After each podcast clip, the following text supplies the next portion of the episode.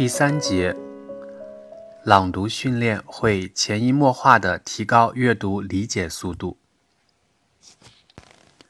平时我们并不在意自己的阅读速度，尤其在读闲书的时候，速度几乎是不被考虑的因素，快与慢全凭个人喜好。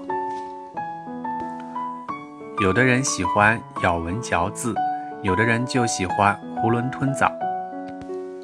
当然，更多的人干脆懒得读书，只看画报与影视。人们真正在意自己的阅读速度的时候，基本上都是在考试的时候，比如在参加外语考试，诸如国内的四六级考试，或者国外的留学考试，托福、SAT、GRE、GMAT、LSAT 的时候。大多数人的直接感受是阅读速度太慢，乃至于时间不够用。而尽管考试从来都不是招人喜欢的东西，但优异的考试成绩往往是一个人发展的通行证，不得不为之努力。当然，在工作中，输入至关重要，因为一个人的阅读理解速度不足够快。会在很大程度上限制一个人的能力，因为他获取、过滤、筛选信息的速度，以及获取的信息量和质量，都在不同程度上受到些限制。为了解决阅读速度的限制，人们，包括老师与学生，给出了各种各样的解决方案和建议，同时也定义了很多所谓的恶习，比如。纯读、只读、回读、易读等等，很多学生在面临问题的时候，也难免病急乱投医，相信纯读、只读等等方式真的是所谓的恶习。事实上，无论多么荒谬的事情，只要有人肯斩钉截铁地说出来，就会有人，很多人不加思索地相信。每天遇到的这种例子还少吗？而这些快速阅读建议基本上都是治标不治本的，因为他们解决的都是输入速度问题而已，而不是输入之后的理解速度问题。输入的速度再快，理解速度跟不上，又于事何补？有的时候有点想不明白。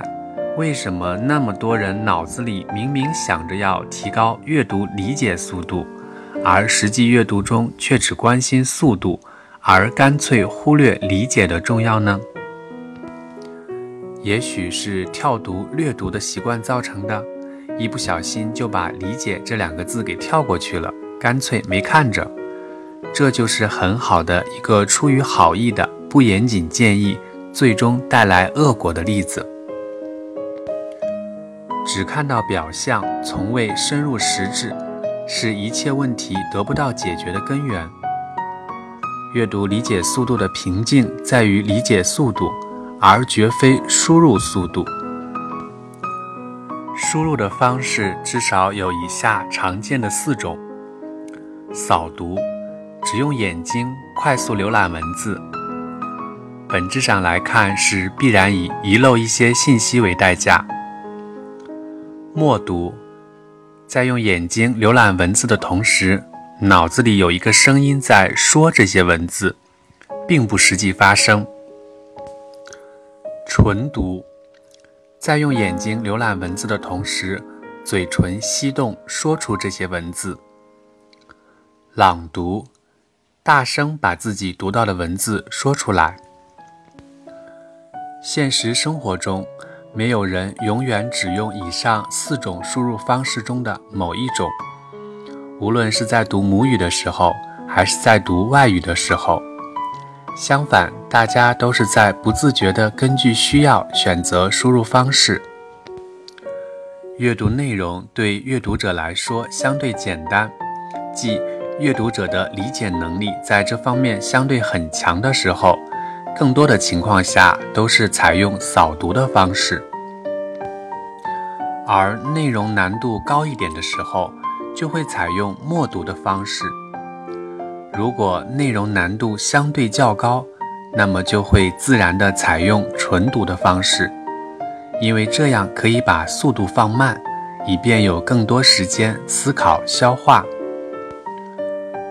所以说，扫读也好，默读、纯读也罢，都只是输入方式。且是各有用处的输入方式，根本不是什么恶习。如果学生相信纯读和默读都是恶习的话，他们实际上已经相当于三脚猫被砍掉了两条腿。换句话讲，雪上加霜。对于任何人都一样，阅读内容难度与阅读理解速度成反比，即。正在阅读的内容难度越高，阅读者的理解速度越低。而我们正在使用的输入手段——扫读、默读与纯读，必然会配合理解速度。于是，一旦阅读者开始使用纯读的时候，就说明此时正在阅读的内容难度已经达到了一定程度。而在这样的难度之下，阅读者的理解速度已经小于等于纯读速度。如果理解速度再差一些的话，阅读者还可能需要反复阅读若干次，甚至要返回之前的某一点、前一句、前一段，甚至前一页，才可能找到能让他迷途知返的线索。而文字本身就是有声音的。只因为大多数人既不是聋子，也不是哑巴，于是，在理解文字的时候是不可能回避声音的。不妨自我审视一下自己的所谓扫读过程，就会发现脑子里的那个声音其实一直存在。本质上来看，扫读的时候那个声音之所以有时断断续续，其实只不过是因为在阅读的过程中。跳过了一些，即便不全读，也能正确推测到的内容，而那个声音只在读那些必须读到才不至于影响理解的内容，也可能是句子，也可能是只言片语。再进一步，一个人但凡正常，那么他顶多可以刻意回避纯读，但根本无法回避默读。大多数英语初学者在阅读一定难度的文本之时，他们的理解速度甚至赶不上朗读速度。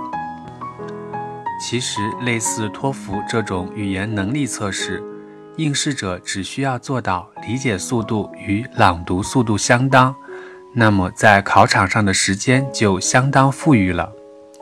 而 SAT、GRE、GMAT 这几种考试对理解速度的要求相对来看就高出许多。既然朗读训练能够提高文字理解能力，所以朗读是提高阅读理解速度的最有效训练手段。尽管从感觉上来看并不那么直观。